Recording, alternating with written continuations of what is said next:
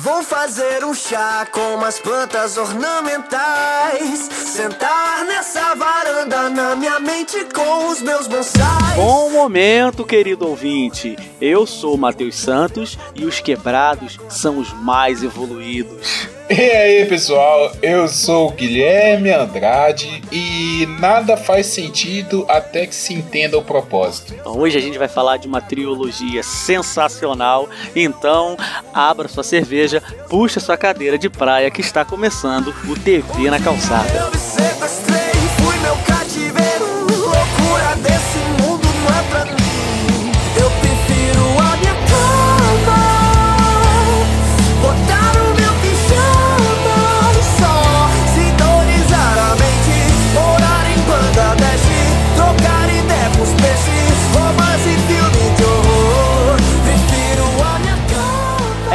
Vamos hoje falar de Glass, que fecha aí uma trilogia de um cara polêmico, de um cara que não gosta de, de, de passar abaixo do radar. A gente vai falar de Glass, que foi lançado aí há pouco tempo, esse ano.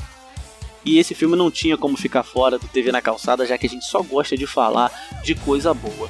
Então, Guilherme, meu querido amigo, fala pra gente o que que Glass, vidro, o que, que, que, que quer dizer isso? É o filme de um de um narcisista que fica se olhando no espelho? é, o- é, conta a história de um narcisista? O que, que é isso? Fala pra gente. Sinopse.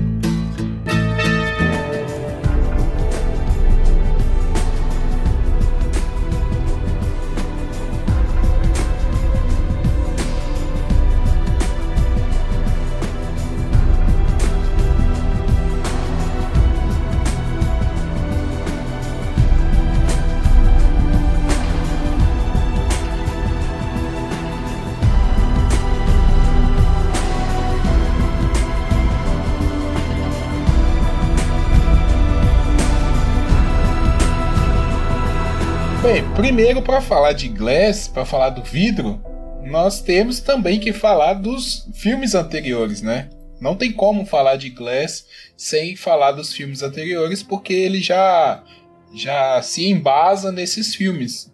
O primeiro filme é o Corpo Fechado, né? O Unbreakable, lá de dos anos 2000, no auge da carreira de Samuel L. Jackson e Bruce Willis. Então, esses dois personagens, o Bruce Willis vive o Dan e o Samuel L. Jackson vive o Elijah. Né?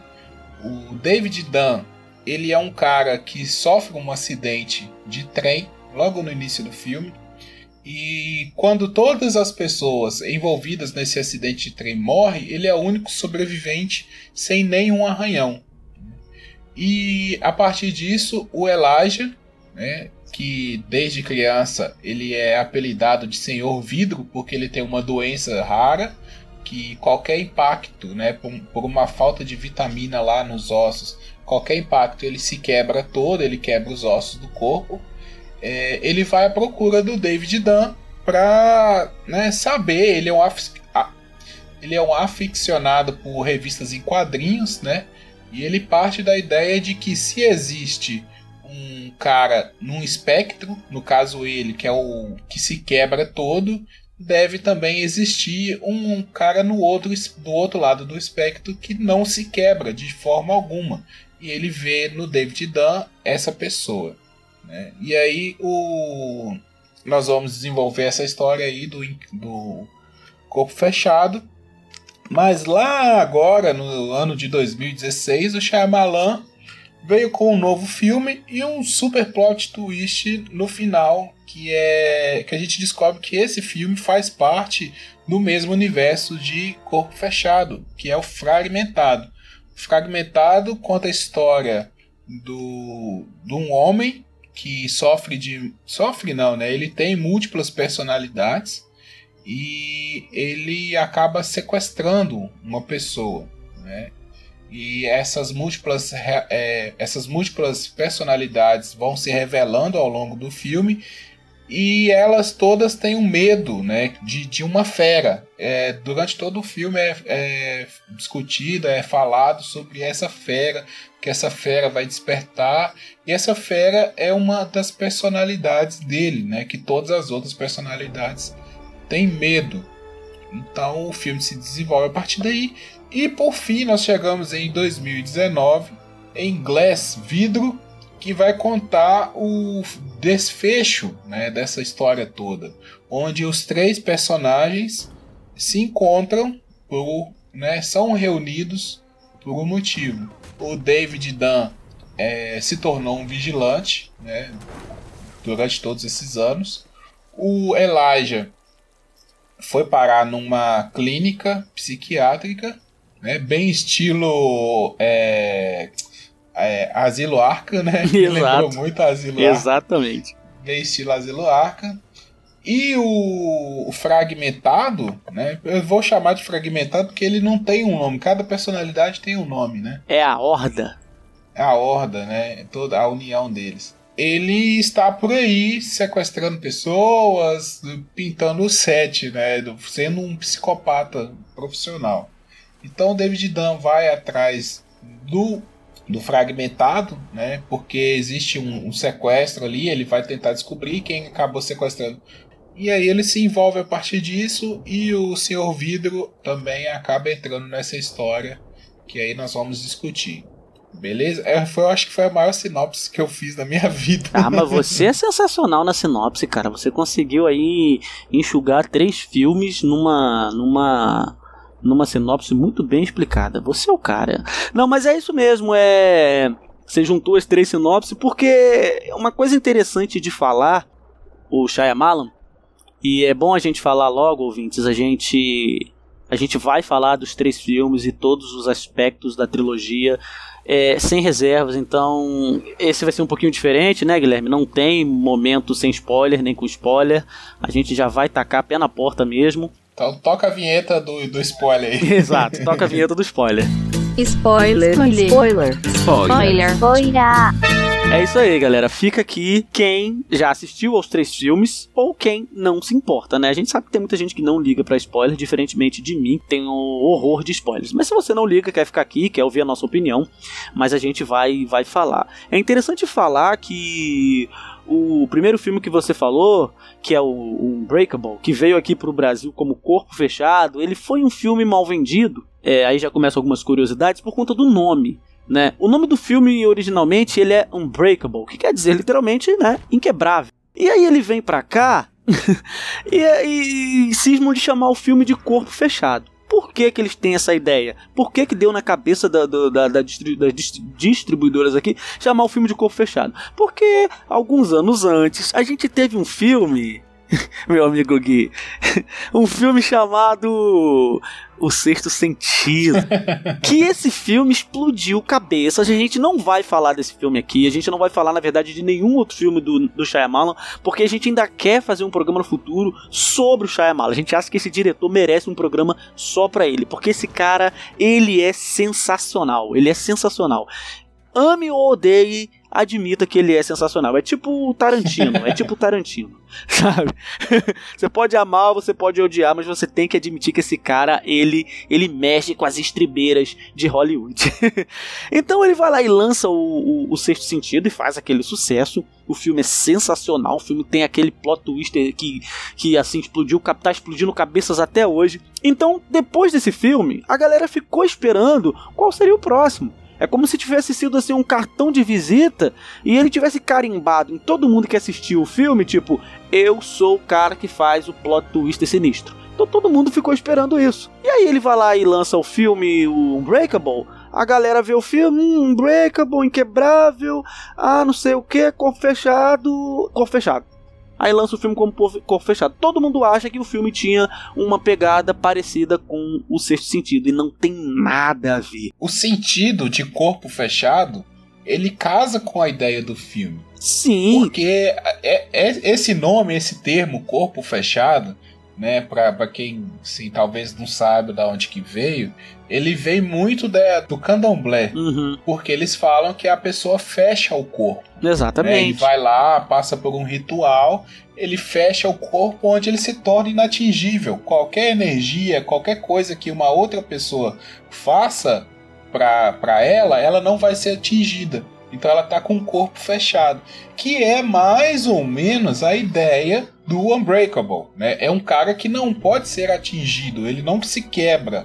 Só que assim, quando você fala de corpo fechado, você tá ah, fazendo uma alusão a uma coisa muito mais espiritual do que física. Né? Então faz muito sentido isso que você está falando, Matheus, de que a galera foi com a ideia de um filme, né, tipo Sexto Sentido, que vai tratar de uma área espiritual e, e não tem nada, é um filme de super-herói, cara, não tem nada a ver. Exatamente. E isso fez muita gente desgostar do filme e achar o filme ruim. Porque, mas aí é que tá. Como é que você acha o filme ruim sendo que o filme não é o que você espera? O filme ou, ou a série ou qualquer coisa que você assista, ela não é para ser o que você quer, ela para ser, ela é para ser o que ela é. ela é para ser o que ela tá lá. Aí você que reage aquilo da maneira que você quiser reagir.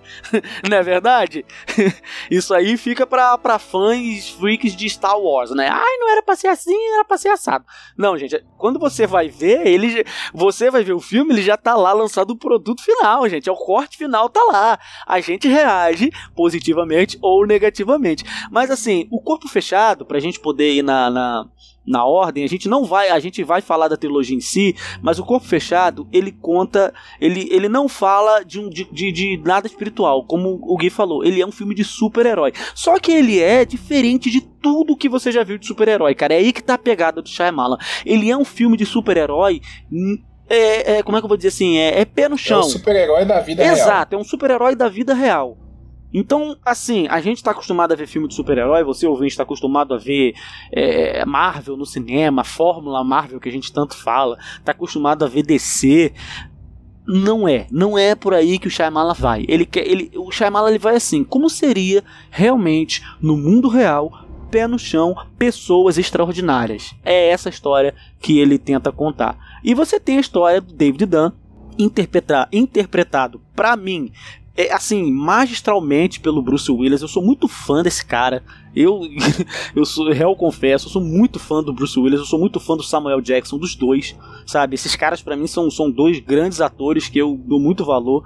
Eles não têm a carreira perfeita, todos eles têm como é, os seus esqueletos no armário, né?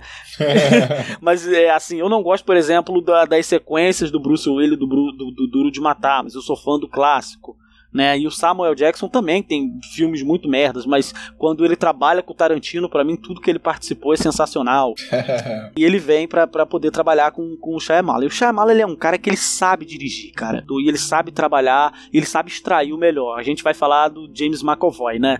Mas é falando do Bruce Willis, ele interpreta esse cara, David Dunn, que ele, ele, ele é um cara inquebrável. Como o Guilherme falou na introdução. Ele sofre um acidente de trem e de uma maneira muito louca, ele ele não sofre nenhum arranhão, cara. E aí você tem uma cena inicial no hospital dele lá sentado e o médico falando para ele assim: "Olha, você é o último, o único sou você e aquele cara que tá ali na sua frente, que é um cara que tá deitado na cama, todo ferrado na maca do lado, são os únicos sobreviventes. Só que o cara que tá lá morreu. O cara foi assim, sobreviveu, tipo. Algum... Só que daqui a alguns minutos eu acredito que você será o único. Né? Exatamente, né? daqui a alguns minutos é, você será o único. Aí você tem uma tomada muito boa, assim, do Bruce Willis sentado, perplexo. O cara so sobreviveu a um descarrilhamento de trem e o outro sobrevivente tá lá, tipo assim, debaixo do, do lençol e você só vê aquela mancha de sangue subindo assim. É uma cena bem.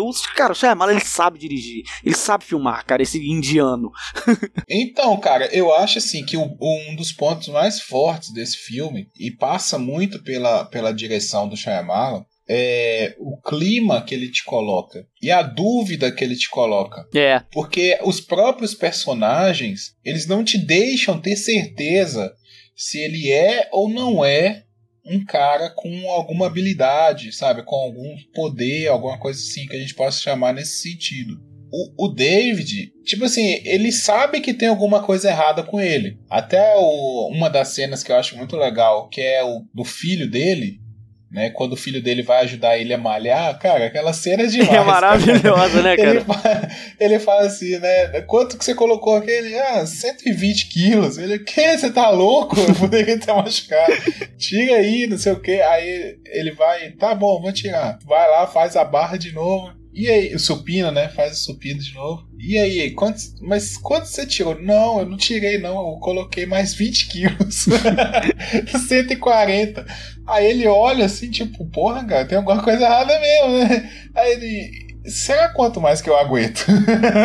tipo, É. cara, é, é, é demais, assim, essa parte do filme que ele. Ele é um filme muito intimista. Parece que é alguém que você conhece. Uhum. É muito simples, as coisas são muito simples. Isso destoa muito, igual você falou, que quem está acostumado com filmes Marvel, DC ou esses outros tipos de produção Fox, de filmes de super-heróis que são muito aquela coisa muito exagerada, esse filme ele faz o contrário, ele simplifica tudo. Ele simplifica num ponto que você acha impossível existir uma pessoa com superpoder. E ele vai te colocando essas dúvidas ao Uhum. longo do filme. E o papel magistral, né, vivido pelo Samuel Jackson, que eu acho assim, um dos melhores personagens dele, tipo, disparado. Se não cara. o melhor, né, se cara? Não o Se melhor, não o Com melhor. certeza, se não o melhor. Ele é o cara que vai te convencer que aquilo ali existe, que aquilo ali não é uma loucura. Sabe? Que o cara, não, sei lá, não é um espasmo na cabeça dele, não é. Não, cara, acredita, isso acontece e tal. Sabe? E ele tem uma teoria meio conspiratória, né? Quando ele vai falando, ele vai contando a história do- do- dos quadrinhos. Ele tem essa fixação por quadrinhos, né? Ele vai convencendo. E assim, e um outro ponto que o filme te deixa em dúvida é porque o filme começa justamente com o Elijah, né, no nascimento do Elijah, ele com os ossos todos quebrados. É, e ali, não sei se. Aí fica um detalhe da, da direção, eu acredito que o Matheus tenha percebido, que o filme é filmado pelo espelho Uhum. né? A cena é filmada pelo espelho. Então já dá essa, já passa ali que ele é o vidro, Sim. né? Ele, ele é de vidro. né? Exatamente. Ele tá ali no espelho.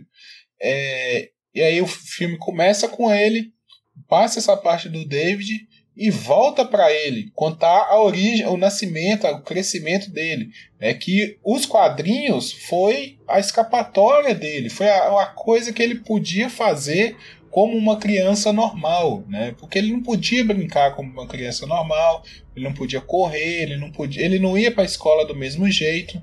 Então o quadrinho era uma coisa que ele podia fazer que todas as crianças faziam também.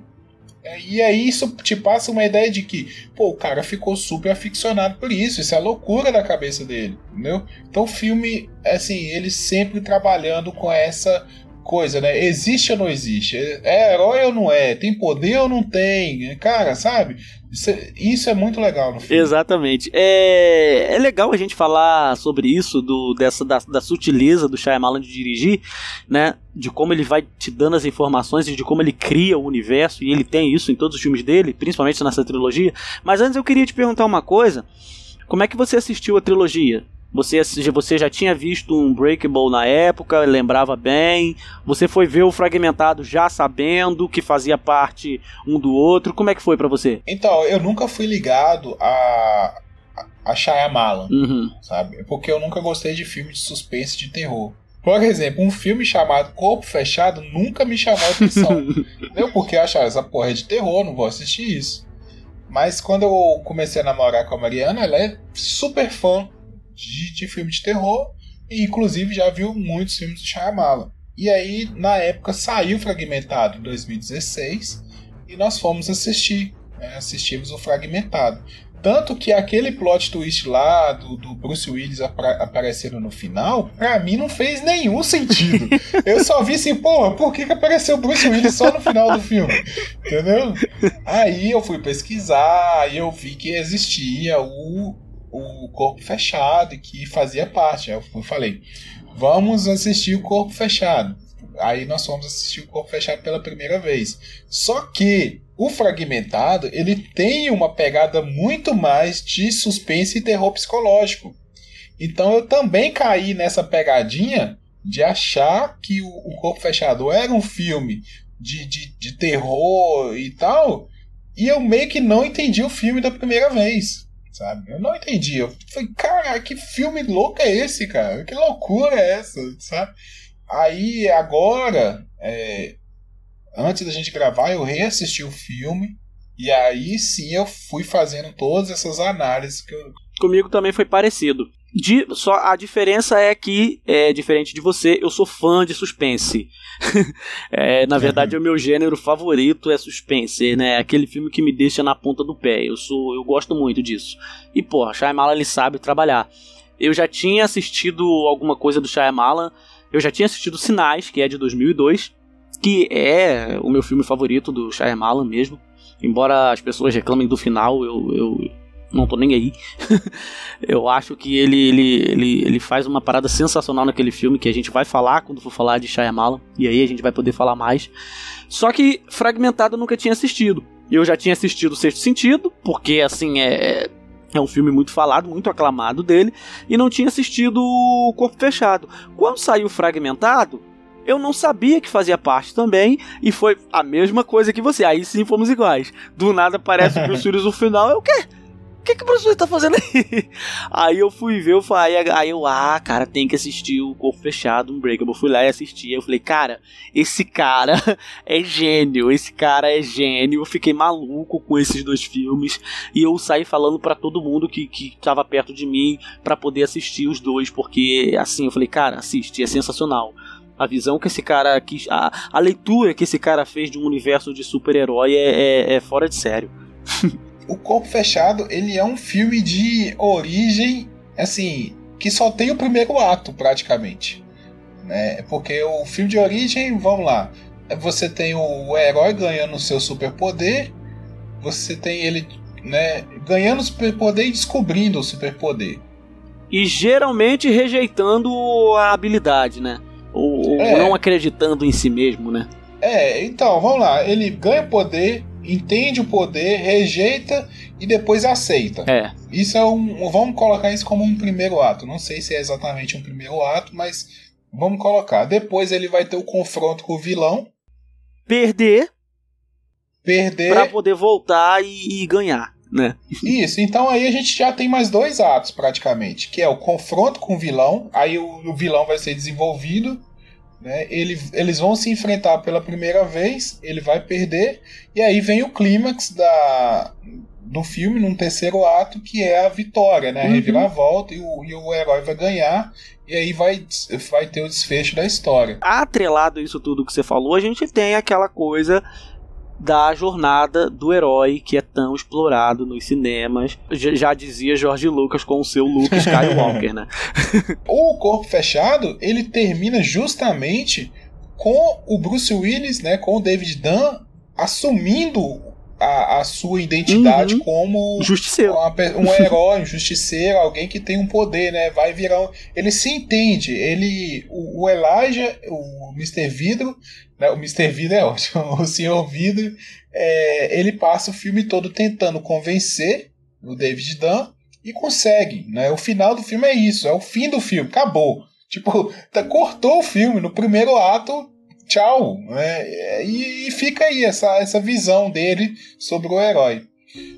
O que, que eu acho do fragmentado? Para mim, o fragmentado, ele. Eu não sei se ele foi pensado para esse universo. Sabe? Eu, eu sim, eu na minha maldade, sabe, na minha maldade, eu imagino assim, o Shyamalan, ele passou, ele teve o hype dele, mas ele teve uma queda muito grande, cara. Sim, a, a, os próprios fãs dele admitem que ele, a, os filmes dele foram caindo de produção, sabe? E eu, eu acho que ele viu no Fragmentado uma oportunidade de retomar esse universo, sabe? E fazer alguma coisa. Cara, são seis, são 16 anos de um filme pro outro, cara. Ninguém faz um filme para lançar uma parte 2 16 anos depois sabe? Eu acho que tem, tem coelho nesse mato aí. Pelo, pelo que eu li e tal, né? Ele não tinha já na cabeça a ideia de fazer a, a trilogia e tal. Mas assim, ele, ele, ele deixou pontas. Quando ele fez o Unbreakable, ele deixou pontas para uma possível sequência, sim sabe? Sim, Mas sim. ele não tinha ideia já concreta na cabeça de fazer a história como a gente já conhece hoje. Mas ele sim deixou pontas para fazer é, uma possível sequência, para continuar aquela história, né? até mesmo porque é um filme de origem de super-herói, né? Queira você ou, que, ou não, aceite você ou não, sim, é um filme de origem de super-herói. É, e o fragmentado, ele não pode ser considerado uma sequência do corpo fechado. Ele não é uma sequência. Ele é uma outra história.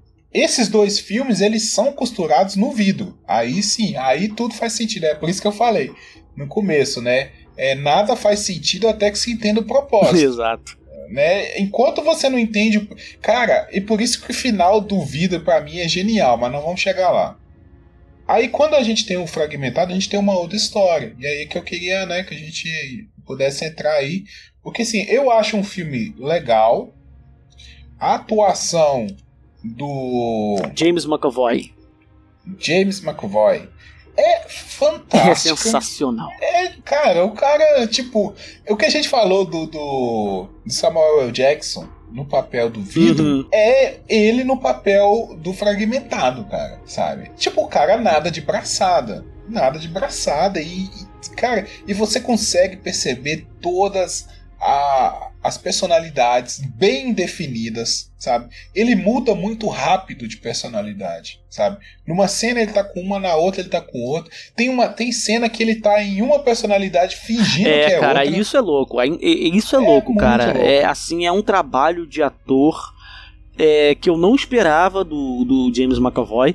Eu não esperava, porque ele é um bom ator, assim, pelas coisas. O que é que eu tinha visto do James McAvoy antes? Eu tinha visto um filme muito merda dele com Angelina Jolie, que ele mata os outros. Ah, o.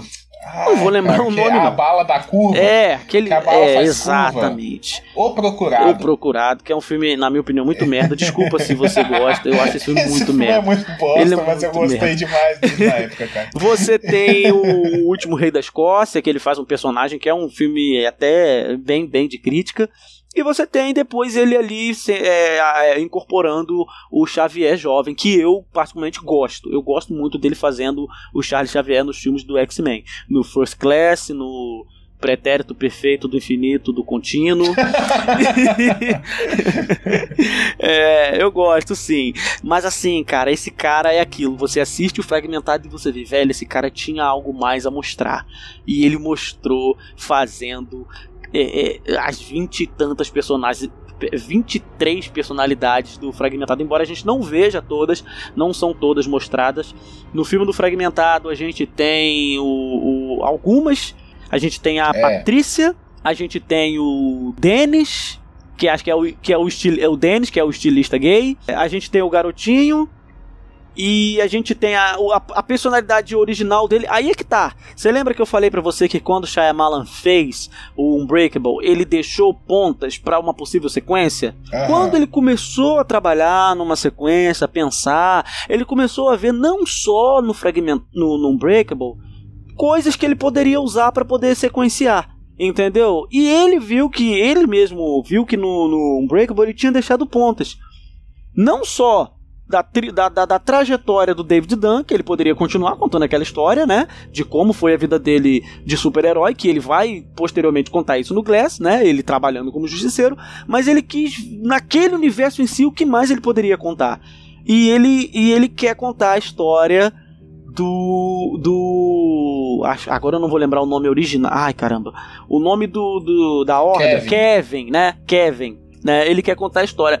E, cara, esse moleque ele aparece no Unbreakable. Muito de, de, de, de, relance, porque a gente falou da habilidade do David Dunn, que é força, mas não é só força, ele tem uma outra habilidade também. Ele é sensitivo. Ele é sensitivo, exatamente. Ele consegue. Ele não consegue ver o que se passa literalmente pela mente das pessoas, mas ele consegue sentir e ele consegue ver, tipo, ali a, história da pessoa. Ele, basicamente, ele consegue ver se é uma má ou uma boa pessoa. Então, se é uma pessoa. ele tem um sexto sentido. É, olha aí, olha aí, olha aí.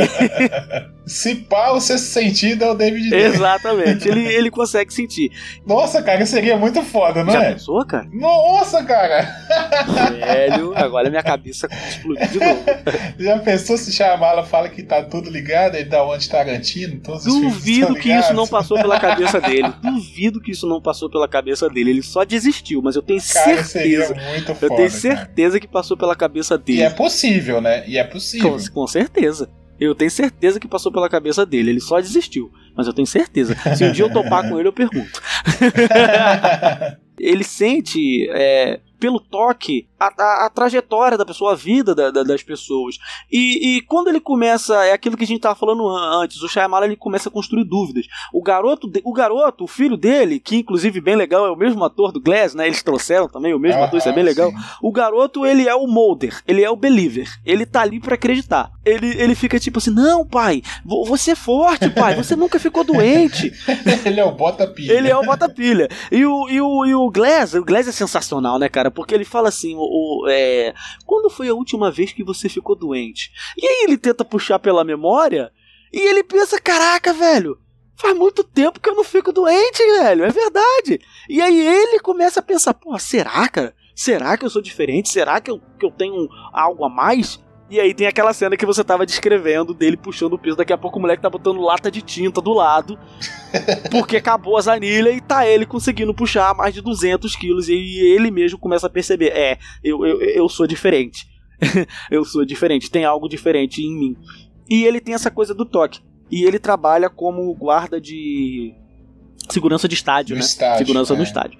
E numa dessas, do, do já do Elijah, que é o personagem do Samuel Jackson falando para ele que ele tem algo a mais, que ele é um herói, que ele, ele, ele, ele é diferente, e o filho dele também, como você falou, bota pilha, ele toca numa mãe passando ali, que ele tem, ele abre os bases, ele toca numa mãe. E você vê de relance, cara, cara, o Shyamala é sensacional esse indiano. Uma mãe meio que ralhando com o filho, brigando com o filho, você vê pela visão do filho por debaixo da cama e a mãe indo atrás e tipo, ah, sai daí, moleque. Uma cena bem rápida. Se você for rever o filme, você vai ver essa cena que eu tô falando. Aquele moleque Caraca. era o, o, o McAvoy, velho. Puta que pariu, Shyamalan, desgraçado, cara. Isso que é da hora, né, cara? Uhum. Eu não acredito que quando ele fez o Corpo Fechado, ele tava pensando em fazer outros filmes. Mas o cara soube fazer a parada. Ele falou assim: vou retomar essa história, mas eu vou retomar de uma forma que não vai ficar assim, ah, você tirou isso da sua orelha? Né? É igual você tá falando, são pequenas coisas que vão acabar se amarrando lá na frente. É, o, o terceiro filme ele é uma grande costura. Uhum. Ele costura os dois universos e, e termina o primeiro, né? Porque para mim o vidro ele é um final, né? Ele é uma parte 2 do, do corpo fechado.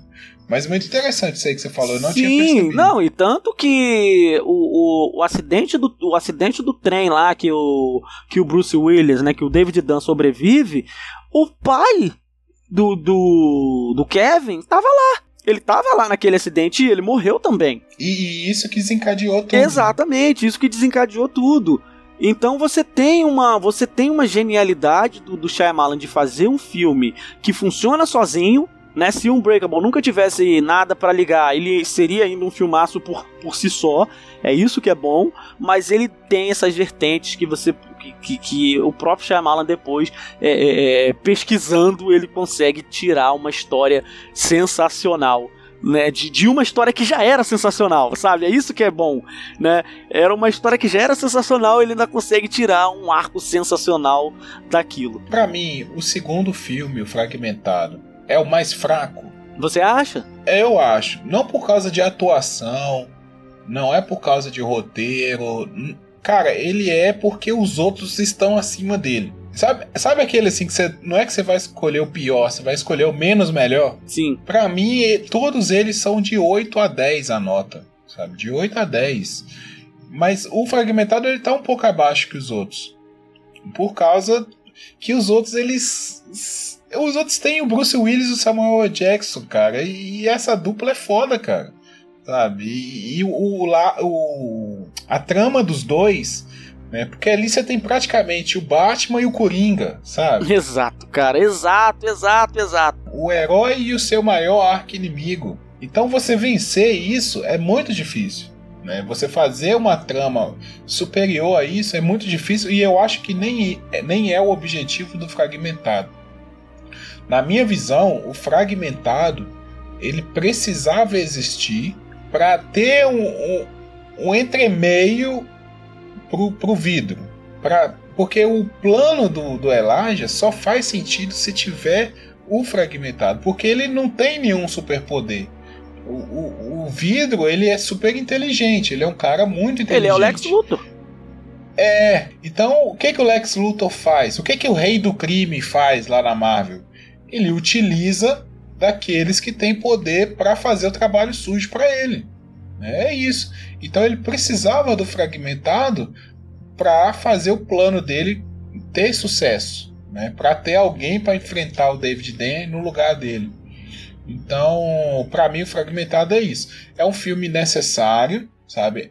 Um filme isoladamente muito bom, assim, o terror psicológico, a, a, a, a atuação do, do rapaz, é, todo, tudo que é construído durante o filme é muito foda, cara. Muito foda mesmo. É um filme de suspense, de terror psicológico, muito foda.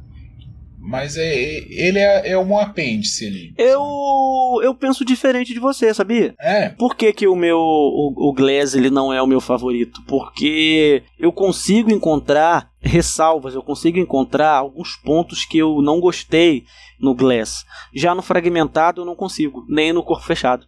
Entendeu? É mesmo? É, ex exatamente. Eu, eu, eu, eu, o, o Fragmentado para mim ele é um filme que também funcionaria sozinho assim como o Corpo Fechado, ele funciona sozinho. Se você não tivesse aquela cena final do David Dunn aparecendo, o Fragmentado funcionaria por si só. Mas é, quando eu vou quando a gente vai, for falar mais do Glass, aí a gente pode falar mais. Eu vejo coisas que eu não gostei, algumas coisinhas que eu não gostei no Glass que eu não consigo ver no Fragmentado. O que o James McAvoy fez com, com, com esse personagem, aquela parada dele é assim, ele tá interpretando ele, ele é uma personalidade fingindo ser outra, cara. Velho, para pra pensar. Para pra pensar. O ator, agora a gente pensa, o ator, ele cria um personagem. Ele cria o personagem X. Aí ele vai lá e cria o personagem Y. Aí ele vai fazer o personagem Y fingindo ser o X. Cara, isso é muito, muito, muito sensacional. É muito do caramba, velho, de você pensar. É, é, é, surreal, cara, o que esse cara, o que esse cara consegue, o que esse cara consegue fazer. E como, você falou, é, a, a, toda a trama é, é, é, o terror psicológico, né? O terceiro ele trata muito mais do você acreditar ou não, né? Que você tem a personagem daquela psicóloga que lança a dúvida. E mesmo a gente já tendo assistido Unbreakable e o Fragmentado, o filme consegue lançar na gente dúvidas é a pessoa que acredita, por exemplo, assim, eu, eu sou católico, né? eu tenho uma fé, e fé nem, não necessariamente tem explicação. Né? É uma coisa que você acredita que não tem explicação. Aí tem vários fenômenos que você acredita por causa da fé. E aí vem um ateu e começa a jogar ciência na sua fé. E começa e aí você começa a questionar a sua fé, porque quando a ciência entra tentando explicar tudo, você põe a sua fé em xeque. Você fala, pô, tudo tem explicação, isso aqui tem que ter uma explicação. E aí você fica nessa, entendeu? É meio que esse combate, a ciência e a fé. Ciência e fé. E aí o papel da psicóloga, o psiquiatra, não sei, é esse. É, é, é testar o que eles acreditam. É, eles acreditam no que eles têm superpoder, que eles são super pessoas, que eles têm habilidade, eles são escolhidos, né? Ele, e ela vem pra não, pô, vocês são maluco, cara. Vocês sofreram acidente, isso é coisa que vocês acreditam. E, e, aí aquela a cena que ela a Patrícia, né, uhum. vai vai questionando, fala assim, mas a fera entortou uma barra. Ela fala assim: "Não, mas aquela barra lá era velha". Né? Tipo, até eu consegui com um pé de cabra e um pouco de esforço é, eu entortei aquela barra. Ah, mas e os tiros? Não, mas os cartuchos eram velhos, eles estavam mofados. Poderiam molhado. ter falhado e tal. Então ela vai, né, arrumando justificativa para tudo. O filho David Dunn é o, é o, é o Mulder e a psicóloga é a Scully, né? Ela vai ficar tentando achar uma explicação científica para tudo. Que é exatamente isso é. que você tá falando. A ideia dela de início é que eles são pessoas com problemas psicológicos. O David Dunn é um cara que acredita ser forte e o Kevin, né, que é o nome do, do, do, personagem, vamos botar assim, da personalidade original, que é como ele nasceu, né? Uhum. Ele, ele até tem sim as personalidades, ela não duvida disso, mas ela não acredita na Horda, né? Que seria uma, uma besta super forte que, é. que escala paredes, assim, ela, né? E ela cria essa dúvida nele. E como ele já é totalmente perturbado, ele fica com essa dúvida, né? Exatamente o que você tava falando. Não, mas eu entortei uma barra, é, é, é eu não, né? Ele, a horda, né? né? Entortou uma barra, tomou um tiro e, e, e escalou uma parede, coisa e tal. E ela, não, isso é da sua cabeça, não acredita nisso não. Só que depois lá na frente a gente vai entender que ela tinha um objetivo maior de querer desacreditar todos eles, né? Então, o que que o que que acontece assim? O David Dunn descobre que tem essa habilidade, vira um justiceiro e fica anos atuando como justiceiro. Nesse ínterim, a gente tem esse cara que é o Kevin, que desenvolve várias personalidades. Uma delas é uma besta. O que, que é isso, gente? É, é exatamente isso, é uma besta. É alguém que se alimenta de, de, de carne humana totalmente com uma força extraordinária que escala parede, tipo uma, uma aranha, um, troço doido mesmo, surreal. E que, e que uma das personalidades ele sequestra pessoas, geralmente menininhas, né? É, fúteis, né? Tem essa coisa, né? Do, do, do dele não dele não é ele fala impuro impuro né, né? e ele não ele não fere a personagem da Anya Taylor, da Anya Taylor-Joy, que é uma personagem que eu gosto muito também, né? Que é a personagem que sobrevive no fragmentado, porque ele, ele percebe que ela também é uma fragmentada, que ela também é quebrada, pode-se dizer assim, né? Porque ela tem uma vida merda, né? E ele acaba não, não, não aferindo. E isso vai ter também influência no, no Glass. Então, Gui, deixa eu te perguntar, essa essa personagem da, da Anna Taylor-Joy, você gosta dela? Você acha ela importante pra trama? Eu gosto muito, cara. Cara, então, quando ela volta no vidro, eu fico meio sem saber, sabe? Por que, que ela tá voltando? Porque ela já, já esteve lá tal, aconteceu a trama toda, mas. Porque assim, ficou uma relação, né? Dos dois. Ela ainda sente alguma coisa ali, ela ficou marcada por aquilo ali. Então, mas mesmo assim fiquei, poxa, cara, sabe, é, é, né, o roteiro meio que dá umas fraquejadas, assim. É, é essa coisa que eu, que eu tava querendo falar quando a gente falou do, dos favoritos. É, é mas, eu não. Mas só pra, só pra rapidinho. Hum. Mas aí, quando é, tem a parada do emocional, sabe? Que ela é a única ligação emocional que o Kevin tem, o roteiro você explica aí, sabe? Tipo, é aquela coisa assim, uh, uh, não sei por que, que ela voltou, sabe?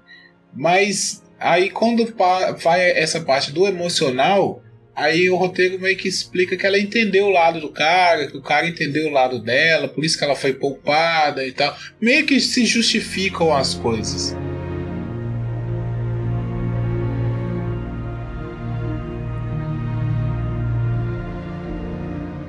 Pode assistir tanto Unbreakable quanto Fragmentado, como a gente já falou, sozinho, sem depender um do outro, nem sem depender de nada. Eles funcionam sozinhos.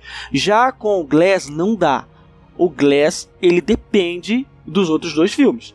Se você pegar para assistir só o Glass, você vai ficar totalmente perdido né? É. Porque você vai ter já os personagens ali já tendo sido construídos cada um no seu filme, então você vai, não vai entender o que tá acontecendo ali. É igual assistir o Vingadores Ultimato sem ter visto os exato, outros. Exato, você não vai entender. Você não precisa nem ter visto, no, no, no caso do, do Ultimato, você não precisa nem ter visto todos, mas você precisa ter visto alguns filmes primordiais pra história. O, o, esse, esse Glass é a mesma coisa. Você tem que assistir Fragmentado, você tem que assistir o Unbreakable. E como a gente tá falando de um filme de herói nos moldes de um mundo real, você tem moldes de filme de super-herói, ou de quadrinhos, né, no caso, no mundo real.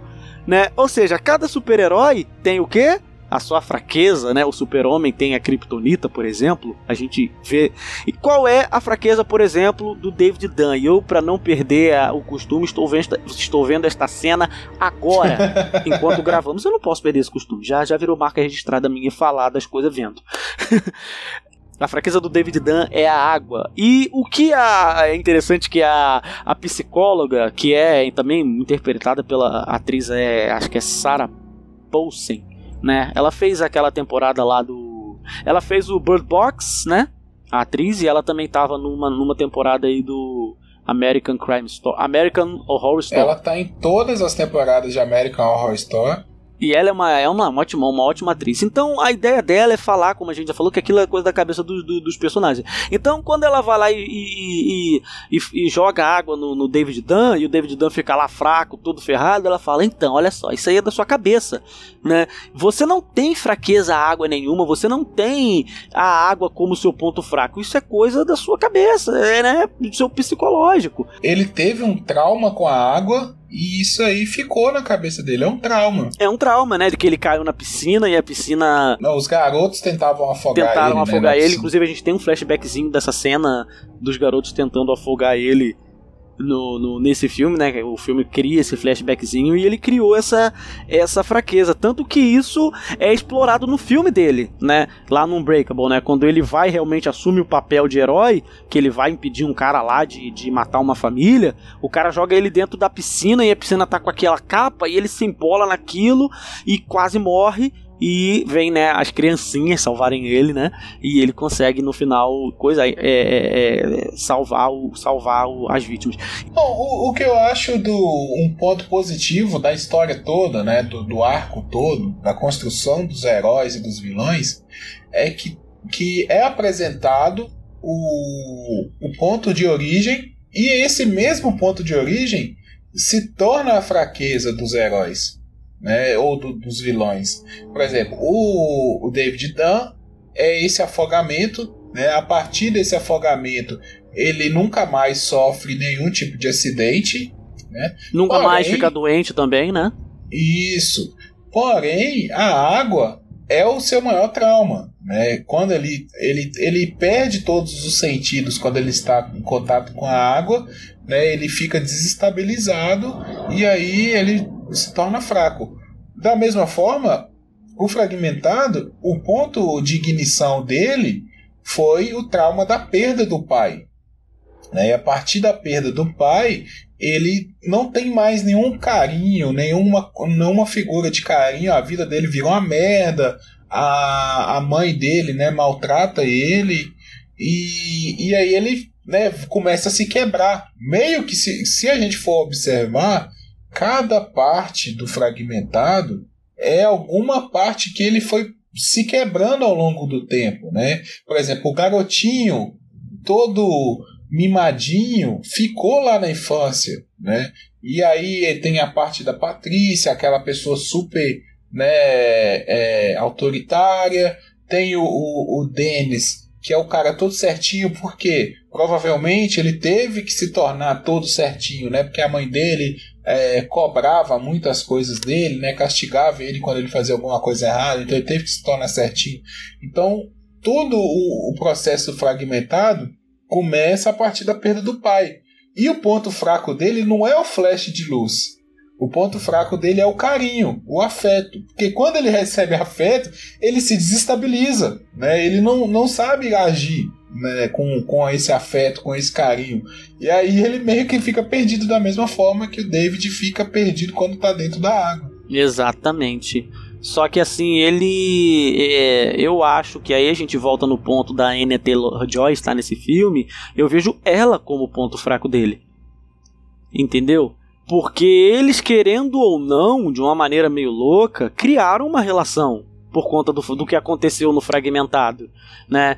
Quando ele tá de horda e a horda é o ser incontrolável, é o, o ser, é como se fosse o Hulk quando ele ainda não conseguia é, controlar, né, a si mesmo, quando ele virava fera e, e destruía tudo.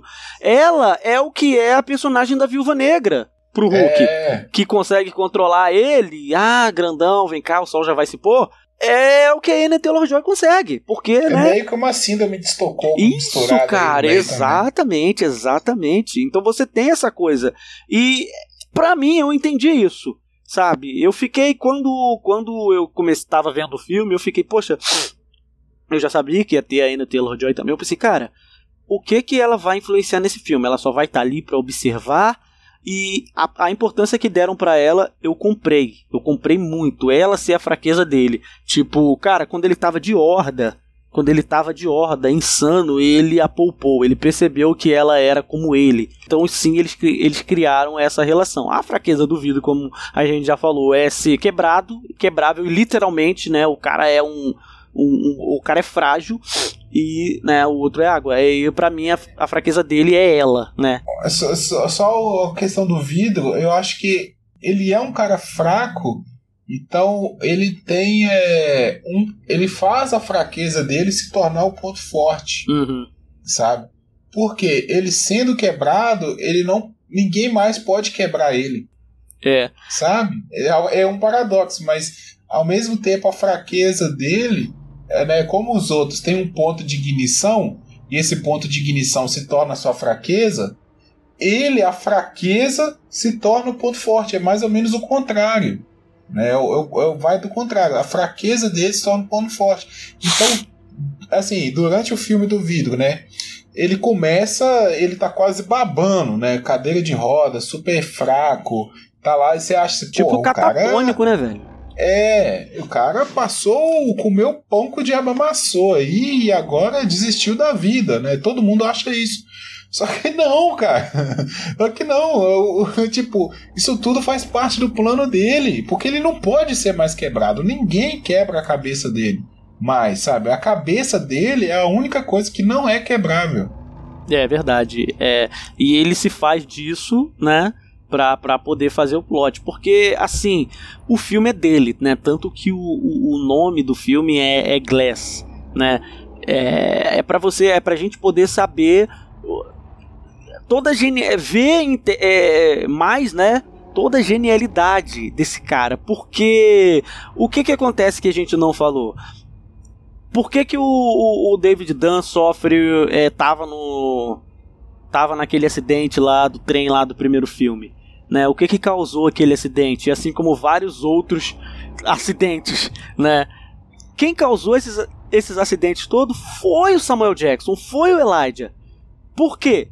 porque ele tinha essa fixação de que existem pessoas extraordinárias. E ele tinha aquela coisa tipo assim: se existe um quebrável, que sou eu, precisa pelas leis do universo, ou sei lá do que, pelas leis do quadrinho, né? Pelas leis é. da HQ, precisa se existir um inquebrável. E é, ele... a balança tem que estar tá Exato, cara. E o cara, olha só a loucura desse cara. Ele fica causando catástrofes para poder achar um inquebrável, cara. E ele acha, ele acha, ele acha o David Dunn, velho. Velho, quando ele revela isso pro David Dunn no final do, do, do fragmentado, e cara, é sensacional, sobe uma trilha sonora do caramba e ele fica nós somos o oposto, nós somos o inverso.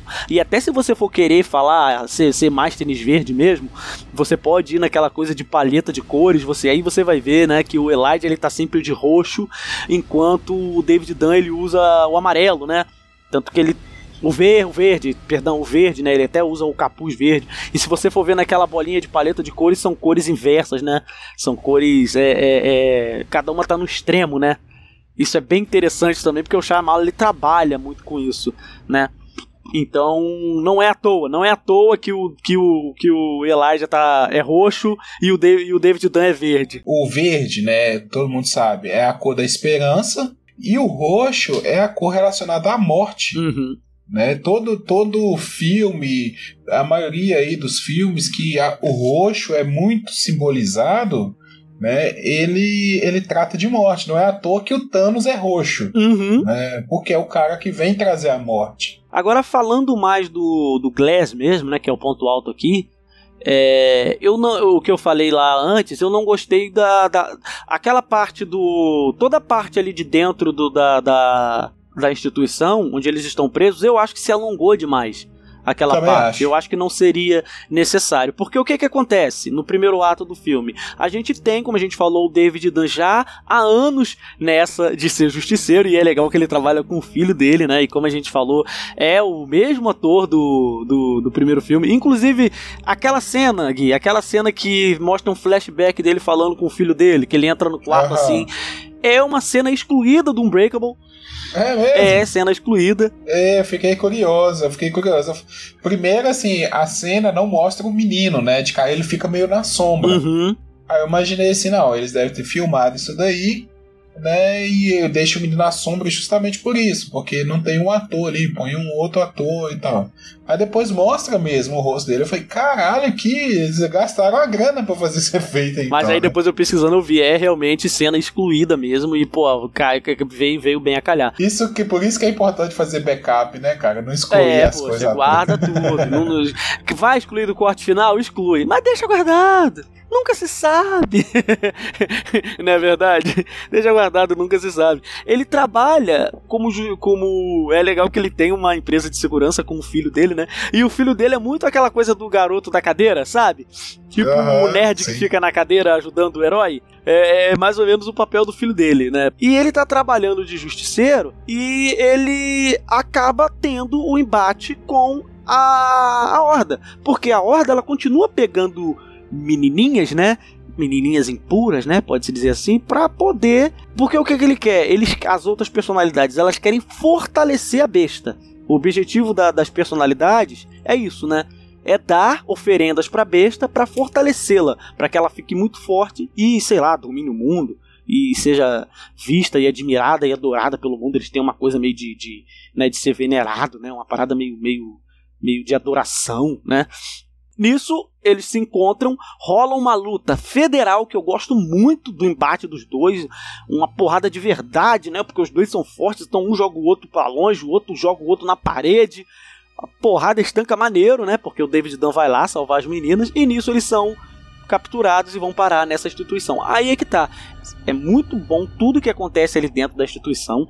Tem uma cena que a, que a psicóloga vai falar com o personagem do McAvoy e fica piscando aquelas luzes fortes e cada hora que pisca ele vai mudando a personalidade. Puta que pariu, velho. Aquilo é muito bom, cara. É. Aquilo é muito bom, é tipo muito bom, cara. É de bater palma pra esse desgraçado desse McAvoy, velho. Eu quero ver muito esse cara fazendo é, outros papéis pra poder ver ele, pô, ver ele mostrando que ele sabe fazer, que esse cara é bom. Mas eu acho que prolongou demais. É, eu também acho. Eu acho que eu comentei isso durante o tempo que eu tava assistindo o filme. Sabe? Eu falei assim, caraca, cara. É, poderia ter diminuído isso aí, sabe? Tá, tá demorando. E eu fiz um outro comentário que é: esse, esse filme daria uma excelente série. Exato. Eu acho que daria uma, tipo, uma série aí de umas três temporadas. Fácil, fácil, fácil, fácil. Mas eu achei que foi prolongado e eu acho que dava pra diminuir a meia hora de, de filme. tá? Principalmente a parte do, do hospital. Porque depois que o, o Elijah revela a, a primeira parte do plano dele, né? Que ele conversa lá com, com o fragmentado, com o Kevin.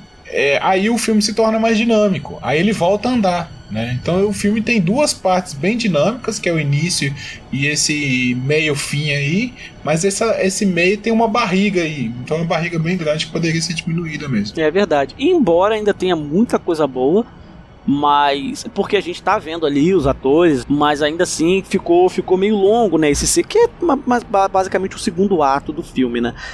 Então, o, o, o plano do Elijah é colocar eles em embate. Só que ele bota ali na, na cabeça do da, da horda, né, que é um plano mirabolante de levar eles para um prédio high-tech para poder o mundo inteiro ver, quando na verdade não era nada disso.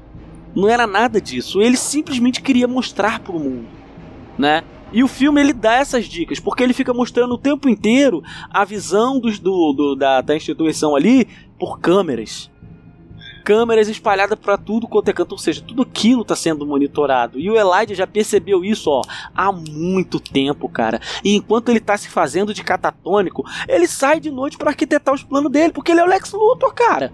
É, a, a princípio é isso que você falou, né? Ele queria mostrar pro mundo que seres superiores existem, pessoas com habilidades especiais existem. Ele queria mostrar isso. Só que aí, é, essa personagem da psiquiatra, ela se torna meio confusa durante o filme. Né? Você fica, mas por que, que essa mulher tá aí? Por que, que ela tem tanto destaque? Bom, quando acontece o, o, o fatídico embate, né? Ela a gente percebe que existe ali alguma coisa secreta, né? Aparece, eles dão destaque ali uma tatuagem de um trevo, né? E o fragmentado acaba levando um tiro, né? Ele é morto, aí você fica, opa, né? Peraí.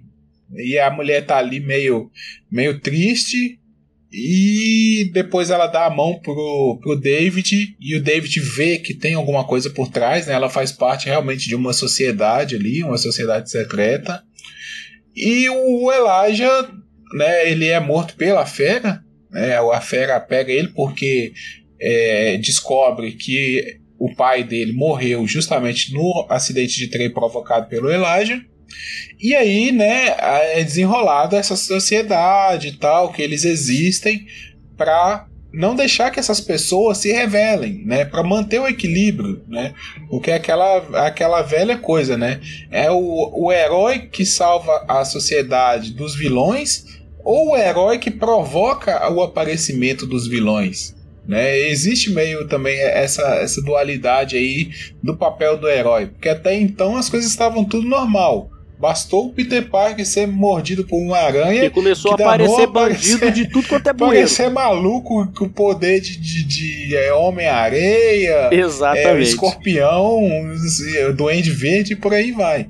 Então existe essa dualidade e essa sociedade secreta, esse grupo secreto, eles tentam manter esse equilíbrio. O papel dessa psiquiatra é justamente tentar humanizar né, é, de fazer de forma mais humanista é, essa exclusão né, desses poderes. Só né? que aí é que tá. De... Ela acredita que existe. Ela não quer que o mundo acredite. Então, né? é isso. É, é, ela fala, né? Desde sempre, gente. É, há, há, sei lá, 10 mil anos, há 100 mil anos existe essa porra de, de, de poder.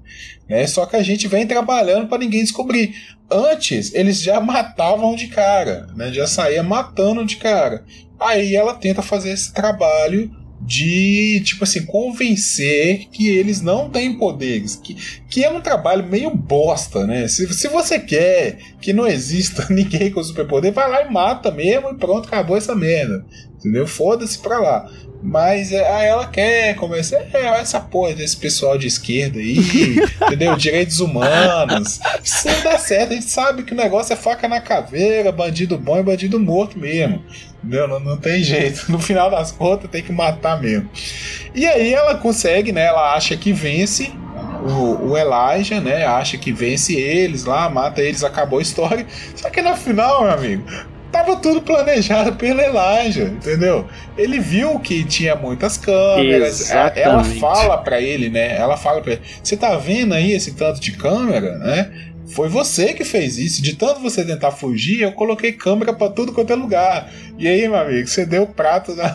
você serviu o rato na frente do gato. Exatamente. E ele usa cara. isso. Ele usa isso e revela que, na verdade, o plano dele real era só filmar os dois lá caindo no pau e divulgar isso. Cara, isso é demais, cara. Eu bati palma, cara. Eu tava desistindo do filme, cara. Eu falei, que filme bosta. Mas na hora que virou isso aí, eu falei, caralho, que filme foda. E aquela coisa que a gente fala, né, cara? Não é aquela coisa do, por exemplo, do Homem-Aranha e o. E o... A, a, a porra lá do, do, Duende do Verde. Duende Verde segurando um trem e não, um trem não, como é que ele faz? Ele segura um, uma mulher e segura um bondinho e fala: Homem-Aranha, você vai salvar o bondinho, você vai salvar a sua mulher. É. E o mundo todo tá vendo, e as câmeras, aí tá lá o Datena, eu, eu quero imagem. Não, cara, não tem nada disso. É ali, é restrito. É, é, é- é no, no, no salão, é no, no quintal da instituição que acontece a parada toda. Né? Que acontece toda a trama final do, do embate né, onde ele se, onde, onde acaba todo mundo morrendo. E cara, esse final de que acaba todos morrendo, eu achei tipo, velho, Shyamalan, ele não tem medo, sabe? Ele é corajoso, cara, ele é corajoso. Embora eu tenha Isso. ficado muito triste do David Dunn morrer, porque eu, eu gosto muito do personagem, eu gosto muito do Bruce Williams, era o final que tinha que ser. Você concorda comigo? Concordo, absolutamente. Era o final E, que e tinha que o, ser. e o Elijah, ele ainda fala uma coisa, né, pra mãe dele. A mãe dele fala assim: ah, é, isso é o fim, né? Ela dá a entender assim: ó, é o seu, seu fim e tal. Fala, não, isso, isso é uma história de origem. Exato, cara. E, cara, e ele, e ele não tinha revelado o, fi- o, o, o plano dele ainda, né? O plano do real dele ainda não tinha sido revelado. E ele fala isso e você fica assim, ah, mas, é, mas tá acabando. Ele, não, isso é um filme de. Isso é uma história de origem. Aí quando você descobre a parada, você fala, puta que pariu. É realmente, é uma origem, porque a partir de agora qualquer coisa pode acontecer. Sim. É, a gente já sabia que existia é, pessoas extraordinárias pelo mundo e agora pode continuar existindo. Não é verdade? E todo mundo vai acreditar. E todo mundo vai acreditar, porque todo mundo viu.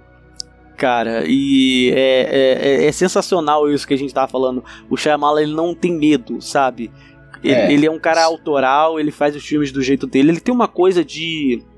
Se você já viu outros filmes do Shyamalan, você vai reparar é, que ele tem uma coisa de criar um universo para cada filme, sabe? Ele cria um universo meio particular, com regras particulares que podem ou não é, respeitar as regras, assim, pode-se dizer, do, do, do mundo real, sabe? Tipo, aqui ele cria um mundo normal com pessoas extraordinárias. Mas não são pessoas que podem voar nem saltar fogo pela bunda. São só pessoas, né? pessoas extraordinárias. E, por exemplo, existem pessoas muito fortes no mundo real, não existem? Pessoas que Sim. conseguem levantar um caminhão, por exemplo. Pessoas extremamente resistentes. Então ele pega isso e dá uma pequena exagerada, né? E é, cria... e aí que mora a dúvida, né? Exatamente. Existem pessoas. A, a, a, essa, essa, essa parada das personalidades múltiplas, isso existe, isso é fato, né? É, e não só uma ou duas, dez personalidades, né? É, muitas, inclusive tem, tem um filme, a gente sempre lembra de outras coisas, tem um filme chamado Identidade, que eu acho sensacional. Se você ou ouvinte ainda não, não assistiu, pode correr atrás. Ele tem um, algo um pouco, um tanto quanto semelhante com isso. Com isso. Ele é com, com aquele ator John Cusack. É, pode procurar e assistir, é bem legal. Identidade. Então ele trabalha com ele fala dessa coisa da, das personalidades múltiplas que existe, né? E sim, pessoas com com, com, com uma que pode desenvolver talvez uma uma uma uma personalidade meio bestial. Isso é fato, gente. Isso acontece. Agora dizer, ah, o cara vai escalar a parede, aí sim, aí é o universo do filme. Agora, pessoas que, que, que desenvolvem, sei lá, uma, uma vertente louca na cabeça e saem por aí querendo comer gente porque acha que é uma besta, cara, isso é plausível. isso é plausível até demais. O filme ele pega isso e ele ele ele dá uma, uma pequena exagerada, né, para poder criar criar o seu o seu universo.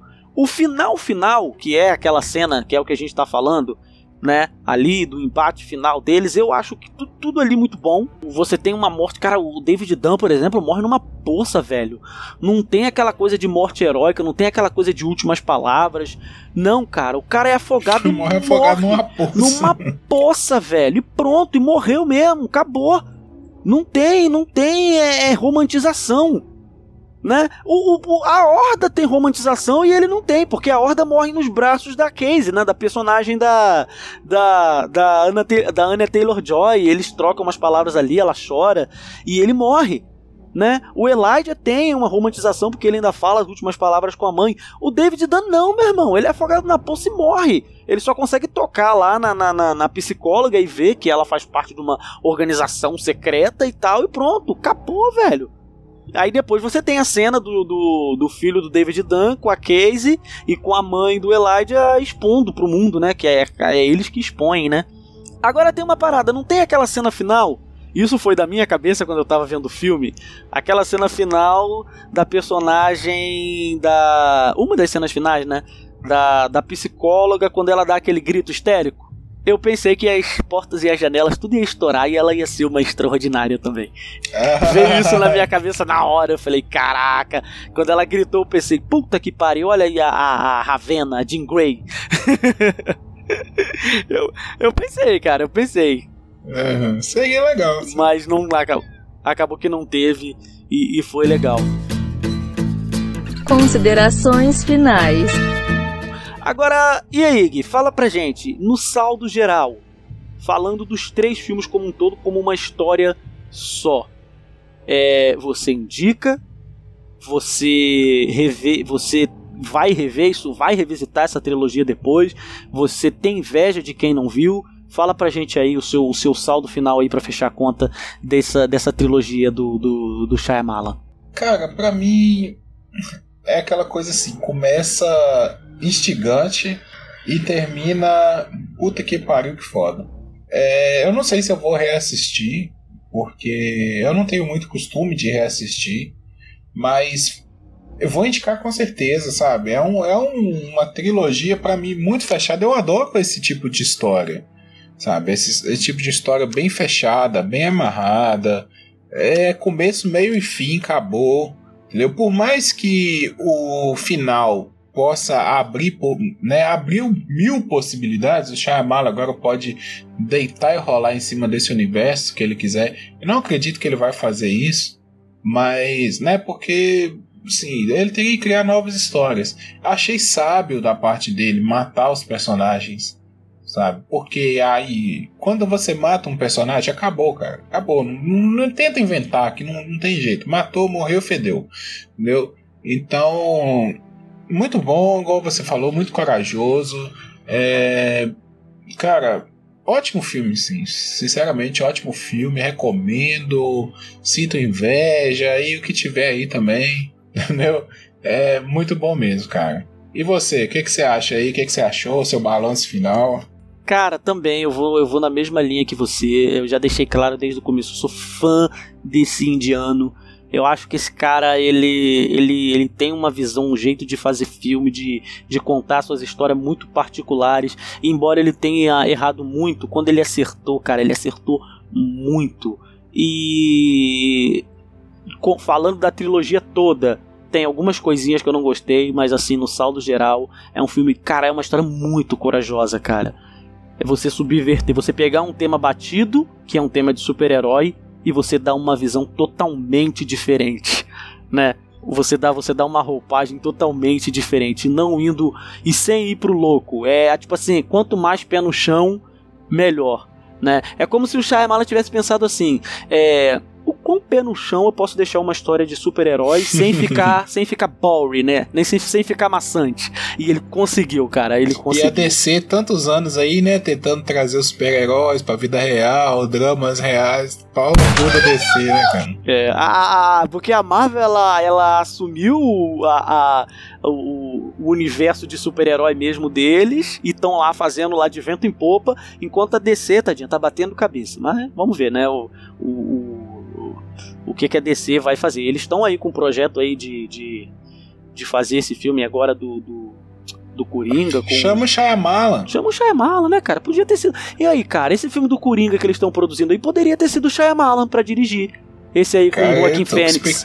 Esse aí né? com o Joaquim Fênix aí, né? Mas aí o Shyamalan, é, fechando aqui a conta, ele acertou. Valeu, indiano. Obrigado por ter feito esses três filmes por ter criado, por ter sido corajoso em criar uma trilogia é, é, é, que subverte tudo, que brinca com o universo de super-herói, que brinca com, com, com, a psicologia, né? Que traz vários temas que a gente não deu para citar tudo, infelizmente, né? Porque a gente aqui falou de três filmes, então a gente tentou falar é, dos pontos principais de cada.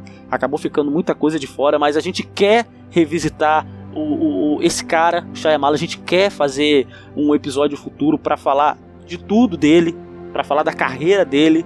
E aí a gente vai falar dos filmes merdas também. e aí a gente pode revisitar aqui e falar de outras coisas. Sim, eu indico, indico muito, mas indico pra caraca, velho. Pra quem não viu, veja, veja os três, né? E, e assim, eu pretendo futuramente revisitar assim. Eu também, eu, eu, alguns filmes eu gosto de revisitar e esses eu acho que, sei lá, daqui a alguns anos eu vou poder ver com outra mente, poder ver de, de um jeito de um jeito diferente. É isso aí, queridos ouvintes. A gente vai ficando por aqui nesse episódio. Espero que vocês tenham gostado. Essa conversa que a gente teve aqui não chegou nem na metade do que esses filmes podem render de papo. Então, o que, que a gente quer? Que vocês continuem essa conversa. Conversem com a gente, deixem seu comentário, falem cada um o seu parecer de cada um dos filmes, da trilogia como um todo, falem do que vocês concordaram com a gente, do que vocês discordaram da gente, né? Porque isso aqui que a gente faz é para vocês. Então, quanto mais vocês falam, mais esse, esse, esse tema cresce e a conversa fica maior. Conversem com a gente nas nossas redes sociais que são Arroba Papo Calçada, Twitter e Facebook. isso. E a gente tem também agora o Telegram, né? Isso, o grupo do Telegram esperando o pessoal de braços abertos para bater um papo lá com a gente. Isso aí, gente. Vai lá, bate papo, como a gente falou lá no outro episódio. Lá vai ser, uma- é, né, como é um grupo de Telegram, é, tende a ser uma conversa mais, mais ali amigável, né, mais aconchegante, não é verdade? Deixem suas sugestões, deixem suas críticas, sugestões de próximos temas que a gente possa é, abordar aqui. Tem muita coisa boa para falar. Né, mas não funciona sem vocês, né? Já que isso aqui é feito para vocês. Então, galera, daqui a 15 dias a gente volta para falar de Vingadores Ultimato. A gente vai dar o nosso parecer disso aí. A gente vai tentar falar um pouquinho também da nossa visão de tudo que a Marvel vem fazendo nesses últimos anos. Né? E, e- e pagar pau para cenas incríveis e, e aquelas cenas massa velha, e falar o que a gente quiser falar, porque porque esse filme tá aí, tá nas nossas vidas e o que a gente tem para fazer é falar sobre, não é verdade? é isso aí então, galera. A gente fica por aqui e até a próxima. Valeu, abraço.